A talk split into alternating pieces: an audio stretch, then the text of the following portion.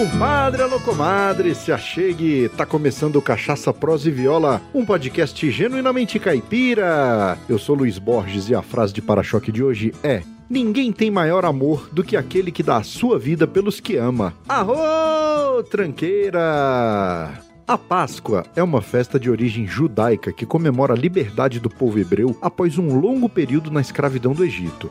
Com o mesmo sentido de libertação e de esperança, a Páscoa cristã surge posteriormente com a comemoração da ressurreição de Jesus. Mesmo quem não partilha a fé cristã sabe que é uma data especial celebrada no mundo inteiro. E aqui no Brasil ainda tem muito peso na cultura caipira brasileira, bastante influenciada pelas tradições cristãs. Com a migração rural para as cidades, muitos costumes foram trazidos para a vida urbana e permaneceram por muitos anos dentro das famílias que tiveram sua origem na roça e que aos poucos, com o passar das gerações, foram se perdendo. E na prosa de hoje, além de falar um pouco sobre o significado da Páscoa, vou trazer até você a influência da Semana Santa e da Páscoa na música caipira. Mas antes de começar a prosa, vamos moer as palavras? É só um gole, a gente já volta.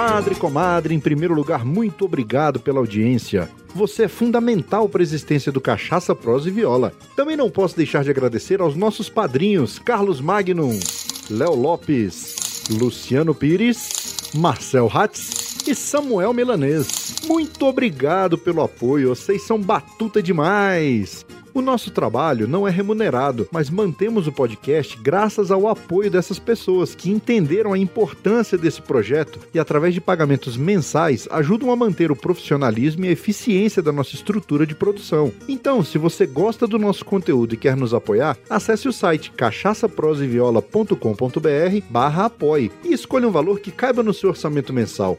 Você pode nos apoiar mensalmente pelo PicPay, pelo PagSeguro e pelo Padrim. Ou ainda, você pode fazer um apoio único pelo Pix. Assunto é só, com R$ 1,99 você não toma nem um golinho de cachaça no boteco de beira de estrada, mas com esse mesmo valor você ajuda a manter vivo o podcast mais caipira da podosfera. Me vejo obrigado a concordar com palestrinha. Você já deu uma espiada na lojinha do Cachaça Prosa e Viola? Não? Ah, Araçô, tá esperando o quê? Lá tem camisetas masculinas, femininas, infantis e também as canecas todos com estampas exclusivas. Ao comprar os produtos da lojinha, além de sair por aí desfilando cachaça, prosa e viola, você ainda apoia na melhoria técnica do nosso podcast. Lembrando que você, que é nosso ouvinte, tem 15% de desconto em qualquer produto da loja. Basta informar o cupom CPV15 na tela de pagamento. E o recado agora é para você que é um empreendedor e está me assuntando. Já imaginou o seu produto, serviço ou marca sendo divulgado aqui no Cachaça Prosa e Viola? Pois é, saiba que anunciar em um podcast é muito mais eficiente e barato do que você imagina. Você ficou curioso? Então, terminando esse episódio, acesse cachaçaproseviola.com.br barra anuncie e solicite o nosso Media Kit. Quem sabe a gente fecha uma parceria e a sua marca passa a ser divulgada aqui no Cachaça Prosa e Viola por esse mundão afora. E no mais é isso. Vamos pro que interessa, porque a prosa de hoje é um oferecimento da loja Eu Amo Cachaça. Na Eu Amo Cachaça você encontra as melhores cachaças com os menores preços do Brasil e a entrega é rápida e segura para todo o território nacional. E olha só, a loja Eu Amo Cachaça também tem um cupom de desconto para você que é nosso ouvinte. Na hora de pagar, basta informar o cupom CPV10 e aí você vai ganhar 10% de desconto em qualquer produto lá da loja. Então não se esqueça, pensou cachaça? Acesse euamocachaça.com.br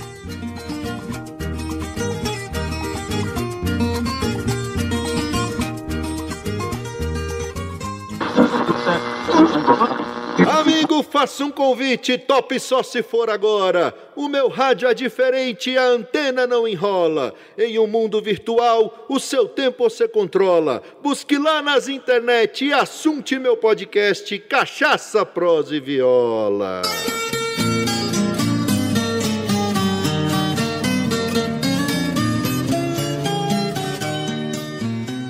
Muito antes de ser considerada a festa da ressurreição de Cristo, a Páscoa anunciava o fim do inverno e a chegada da primavera. Ela sempre representou a passagem de um tempo de trevas para outro de luzes, e isso muito antes de ser considerada uma das principais festas da cristandade. A palavra Páscoa significa passagem, ou seja, uma transição anunciada pelo equinócio da primavera, que no hemisfério norte ocorre a 20 ou 21 de março, e no sul em 22 ou 23 de setembro. Já a Páscoa judaica é o nome do sacrifício executado em 14 de Nissan, que é o nome do primeiro mês que consta no calendário judaico. Esse calendário é um calendário lunisolar, isso é, que se baseia em ciclos da Lua e do Sol. Então, em 14 de Nissan, de acordo com o calendário judaico, ocorre o sacrifício que precede a festa dos pães ázimos. Geralmente o nome Pessah é associado a esta festa também, que celebra e recorda a libertação do povo de Israel do Egito, conforme narrado no livro do Êxodo. A festa cristã da Páscoa tem origem na festa judaica, mas tem um significado diferente. Enquanto para o judaísmo, Pesach representa a libertação do povo de Israel no Egito, no cristianismo a Páscoa representa a morte e ressurreição de Jesus, que aconteceu profeticamente na Pesach judaica. Em ambos os casos se celebra uma libertação do povo de Deus, a sua passagem da escravidão do Egito ou do pecado para a liberdade. De fato, para entender o significado da Páscoa cristã, é necessário voltar lá na Idade Média e lembrar dos antigos povos pagãos europeus, que nessa época do ano homenageavam Ostera, ou Esther em inglês, e Easter, que quer dizer Páscoa. Ostera é a deusa da primavera que segura um ovo na sua mão e observa um coelho pulando alegremente em redor de seus pés nus. A deusa e o ovo que carrega são símbolos da chegada de uma nova vida, e o coelho é o símbolo da fertilidade. Ostera equivale na mitologia grega a Perséfone e na mitologia romana é Ceres. Esses antigos povos pagãos comemoravam a chegada da primavera decorando ovos. O próprio costume de decorá-los para dar de presente na Páscoa surgiu na Inglaterra no século X, durante o reinado de Eduardo I, que foi de 900 a 924, o qual tinha o hábito de banhar ovos em ouro e ofertá-los para seus amigos e aliados.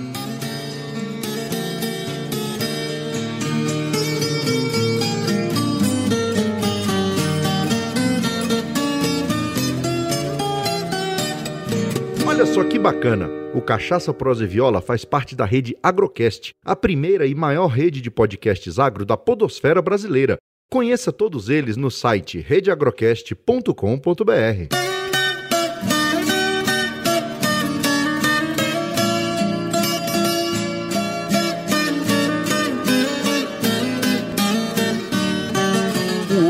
desses símbolos que praticamente explica-se por si mesmo. Ele contém um germe, ou seja, o fruto da vida, que representa o nascimento, o renascimento, a renovação e a criação cíclica. De um modo simples, podemos dizer que é o símbolo da vida. Os celtas, gregos, egípcios, fenícios, chineses e muitas outras civilizações acreditavam que o mundo havia nascido de um ovo. Na maioria das tradições, esse ovo cósmico aparece depois de um período de caos. Na Índia, por exemplo, acredita-se que uma gança de nome Hamsa, que para eles é um espírito considerado o sopro divino, chocou o ovo cósmico na superfície de águas primordiais e daí, dividido em duas partes, o ovo deu origem ao céu e à terra. Simbolicamente, é possível ver o céu como a parte leve do ovo, ou seja, a clara, e a terra como a outra mais densa, que é a gema.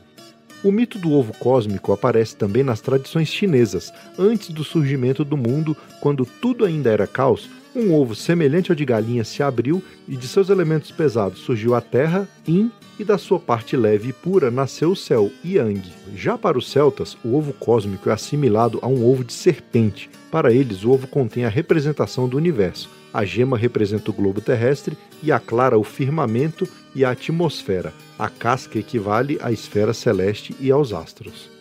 Na tradição cristã, o ovo aparece como uma renovação periódica da natureza. Trata-se do mito da criação cíclica. Em muitos países europeus, ainda hoje, há a crença de que comer ovos no domingo da Páscoa traz saúde e sorte durante todo o resto do ano. E mais, um ovo posto na Sexta-feira Santa afasta as doenças. Já os coelhos não colocam ovos, isso é fato.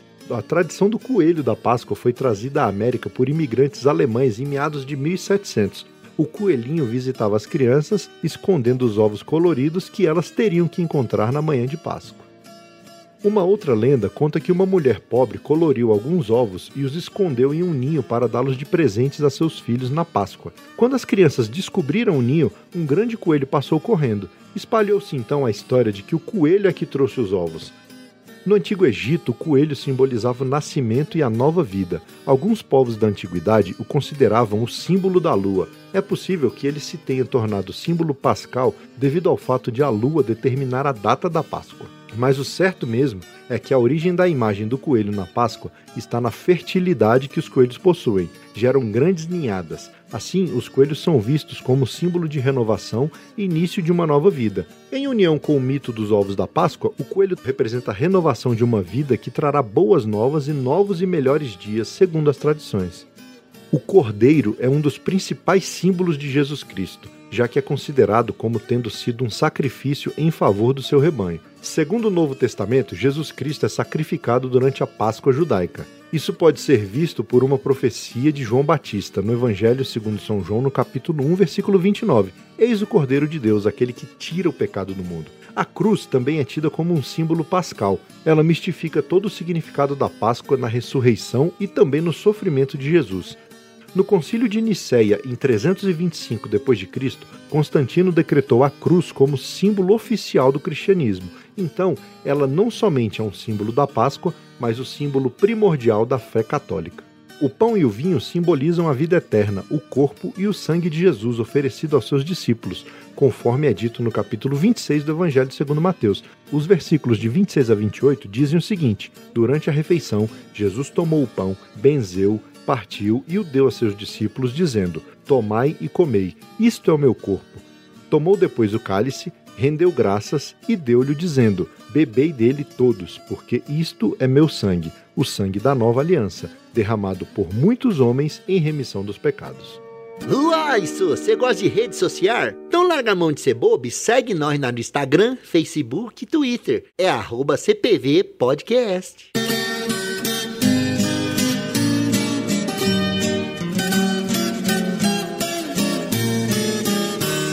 Você sabe por que, que a Páscoa nunca cai no mesmo dia todos os anos? Pois é, o dia da Páscoa é o primeiro domingo depois da lua cheia que ocorre no dia ou depois de 21 de março, a data do equinócio. Entretanto, a data da lua cheia não é a real, mas a definida nas tabelas eclesiásticas. A Igreja, para obter a consistência na data da Páscoa, decidiu no Concílio de Nicéia, em 325 d.C., definir a Páscoa relacionada a uma lua imaginária, conhecida como a lua eclesiástica. A quarta-feira de cinzas ocorre 46 dias antes da Páscoa e, portanto, a terça-feira de carnaval ocorre 47 dias antes da Páscoa. Esse é o período da quaresma, que começa na quarta-feira de cinzas. Com essa definição, a data da Páscoa pode ser determinada sem grande conhecimento astronômico, mas a sequência de datas varia de ano para ano, sendo no mínimo em 22 de março e no máximo em 24 de abril, transformando a Páscoa numa festa móvel. De fato, a sequência exata de datas da Páscoa repete-se aproximadamente em 5 milhões e 700 mil anos no nosso calendário gregoriano. Uma outra curiosidade sobre a Páscoa é a tradição da malhação de Judas, ou a queima de Judas. Essa é uma tradição vigente em diversas comunidades católicas e ortodoxas, que foi introduzida na América Latina pelos espanhóis e pelos portugueses. Ela é também realizada em diversos outros países, sempre no sábado de Aleluia, simbolizando a morte de Judas Iscariotes. E essa tradição, essa prática, consiste em surrar um boneco do tamanho de um homem forrado de serragem, trapos ou jornal pelas ruas e atear fogo nele. Normalmente isso é feito lá pelo meio-dia. Cada país realiza a tradição de um modo, sendo que alguns queimam os bonecos em frente a cemitérios ou perto de igrejas. No Brasil é comum enfeitar um boneco com máscaras ou placas com o nome de políticos, técnicos de futebol ou mesmo personalidades que não são bem aceitas pelo povo. Algumas cidades fazem da Malhação de Judas uma tradição turística, como a cidade paulista de Itu. O costume ituano difere da Malhação do Judas de qualquer outro lugar do país. O estouro do Judas é um acontecimento exclusivo da cidade de Itu, que mantém a tradição da literal explosão dos bonecos representando as figuras do próprio Judas e do diabo. Ao invés de realizar o espancamento do boneco, os ituanos inventaram um espetáculo no qual Judas, acompanhado do demônio, é detonado com bombas. Thank you.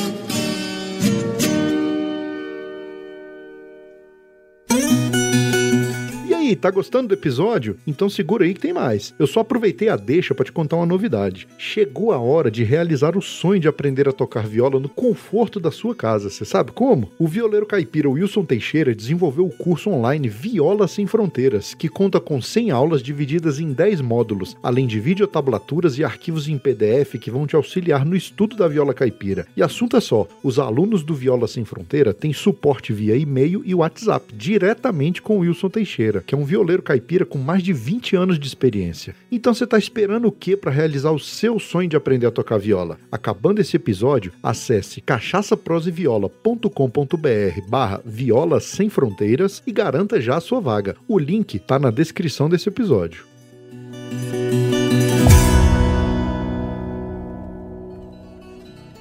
Como eu já falei aqui no podcast, a música caipira ela está intrinsecamente ligada às tradições religiosas trazidas pelos portugueses e também mesclada com as tradições africanas. Então, vamos trazer até você a influência da Semana Santa na música caipira e sertaneja de raiz, com crenças, lendas e mitos que se misturam ao folclore caipira.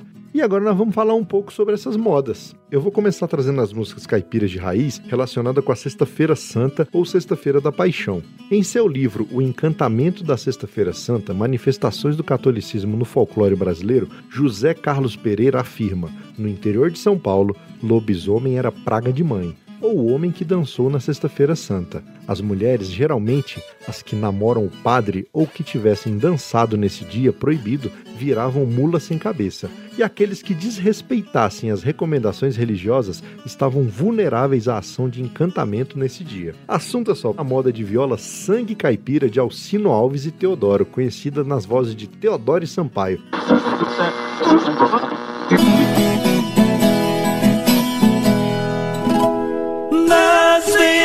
Deste meu corpo corre sangue de caipira.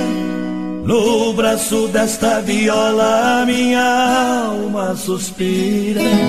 Por onde quer que eu ande, qualquer chão que eu pisar, a saudade da infância, do meu tempo de criança para sempre vou levar.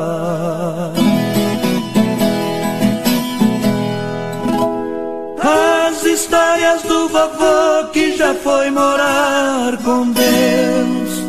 Até hoje me arrepia ao contar pros filhos meus.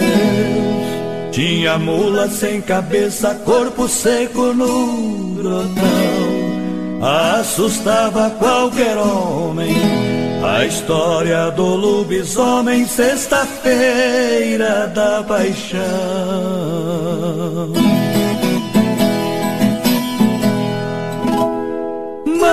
Mamãe varria o terreiro com vassoura de guanchuma. Logo nossa vizinhança chegava uma por uma. Sentado junto à fogueira, olhando a lua sair. A família conversava, só quando o galo cantava é que a gente ia dormir.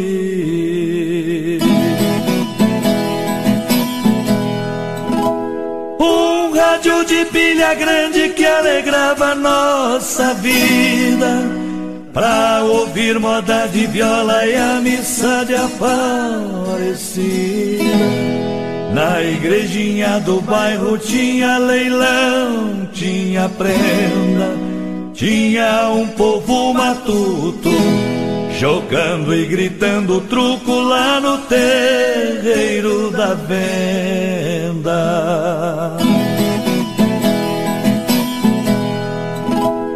Hoje, quando eu encosto a cabeça no travesseiro, tudo isso vem no meu sonho, parece tão verdadeiro. Acordo e sento na cama e pra falar bem a verdade, meu sentimento é tanto os olhos enchem de pranto e eu choro de saudade.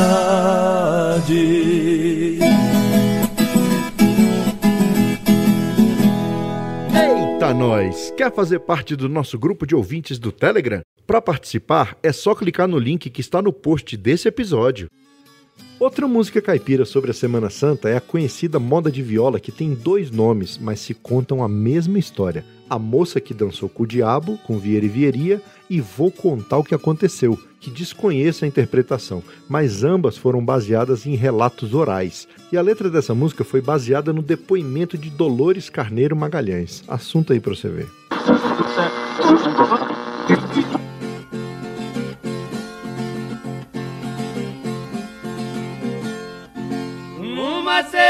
Sexta-feira santa, há muitos anos atrás, na cidade de São Carlos, publicaram nos jornais uma moça muito rica, contrário ao gosto dos pais.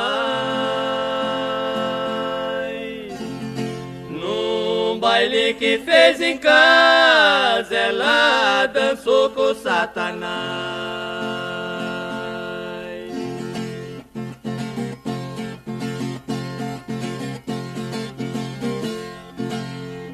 O baile começou, regulava nove horas. Chegou um moço bem vestido, arrastando um par de esporas, dando viva para o povo, como vai minha senhora.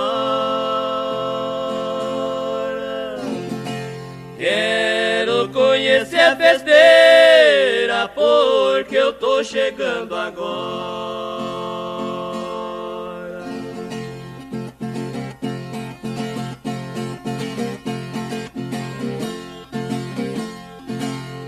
Velho disse pra filha, hoje o baile tá mudado. Tamo no fim da quaresma, isto pode ser pecado. A mocinha respondeu, o senhor que tá cismado. Jesus Cristo está no céu e nós aqui dança largar.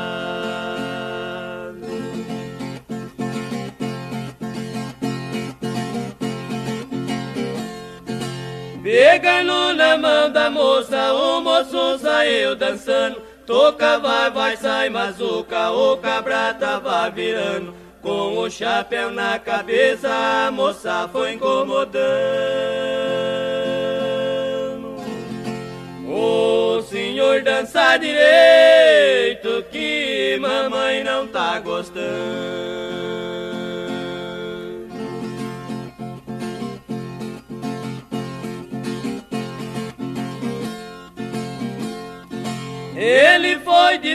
Moça, minha hora já chegou. Eu preciso ir-me embora, que o galo já cantou. Tirou o chapéu da cabeça e os dois chifres ele mostrou. Parecia um touro velho, daquele mais pegador.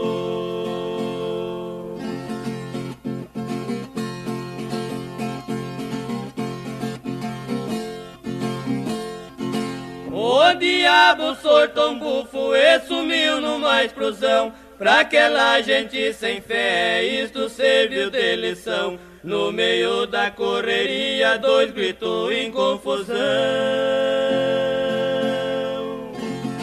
Ficou louca a moça rica, filha do Major Simão.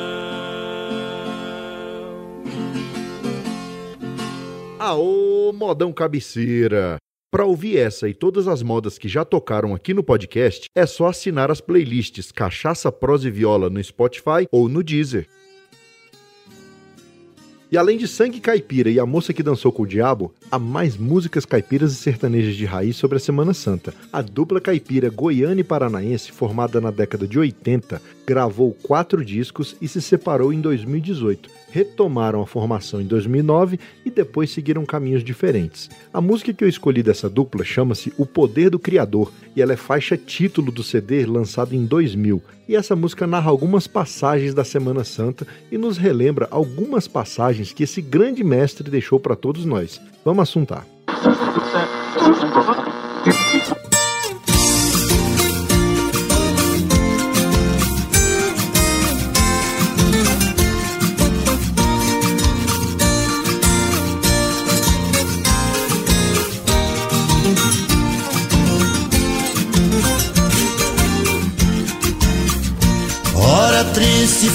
Aquela que Jesus Cristo falou.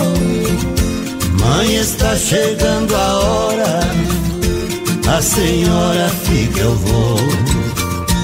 Com certeza, mãe e filho, neste momento chorou. Ora triste e dolorida, porque a dor da despedida só conhece quem passou.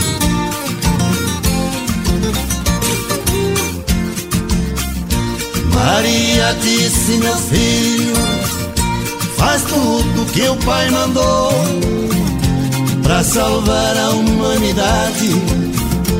Ele lhe determinou, com as lágrimas caindo, o seu rosto ele beijou. Para cumprir a profecia, naquele instante o Messias todo o pecado abraçou.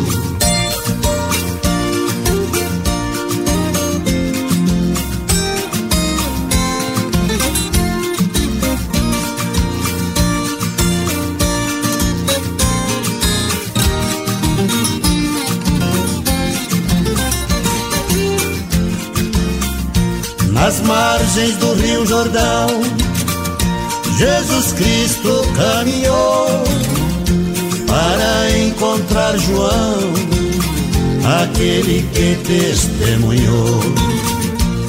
O encontro foi tão lindo que o povo se emocionou. Também foi nesta visita que nas mãos de João Batista Jesus Cristo batizou.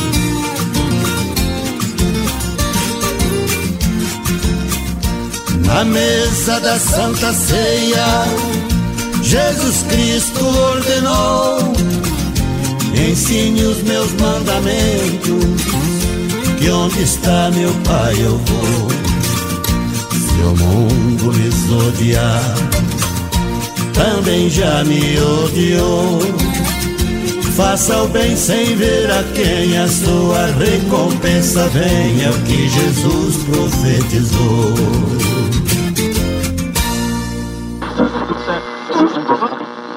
E é claro que em minhas pesquisas eu encontrei dezenas de músicas do cancioneiro caipira que falam sobre fé, mas tive que escolher algumas e o critério usado foi colocar aqui as que mais me tocaram. E para finalizar esse episódio, eu escolhi uma canção da década de 80 gravada pela dupla do Duque Dalvan, que foi baseada em uma poesia de José Espera chamada Rastros na Areia.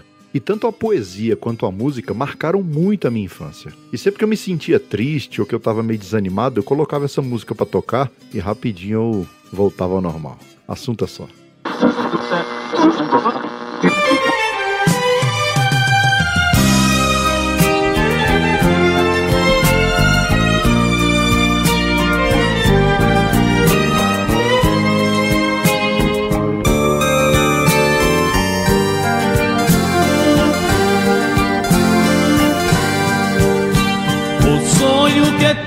tive esta noite foi o exemplo de amor. Sonhei que na praia deserta eu caminhava com Nosso Senhor. Ao longo da praia deserta, quis o Senhor me mostrar cenas por mim esquecidas de tudo que fiz nesta vida.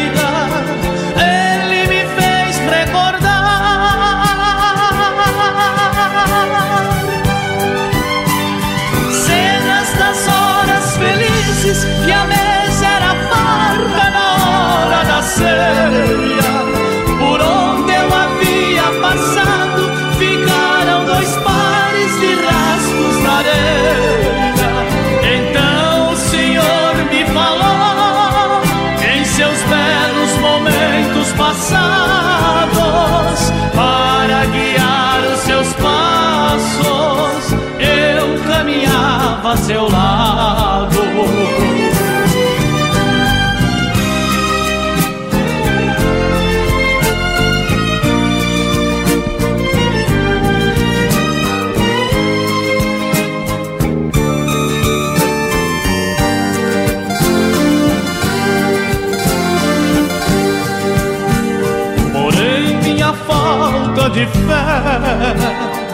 Tinha que aparecer quando passavam as cenas das horas mais tristes de todo o meu ser.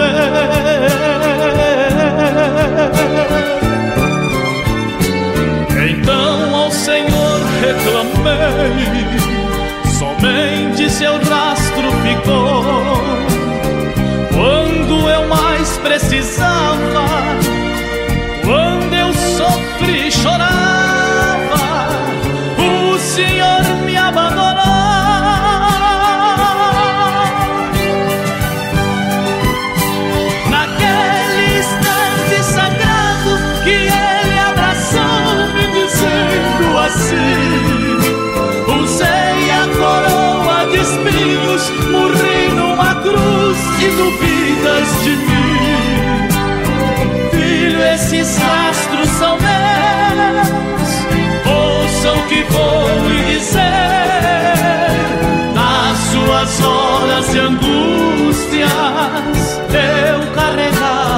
passer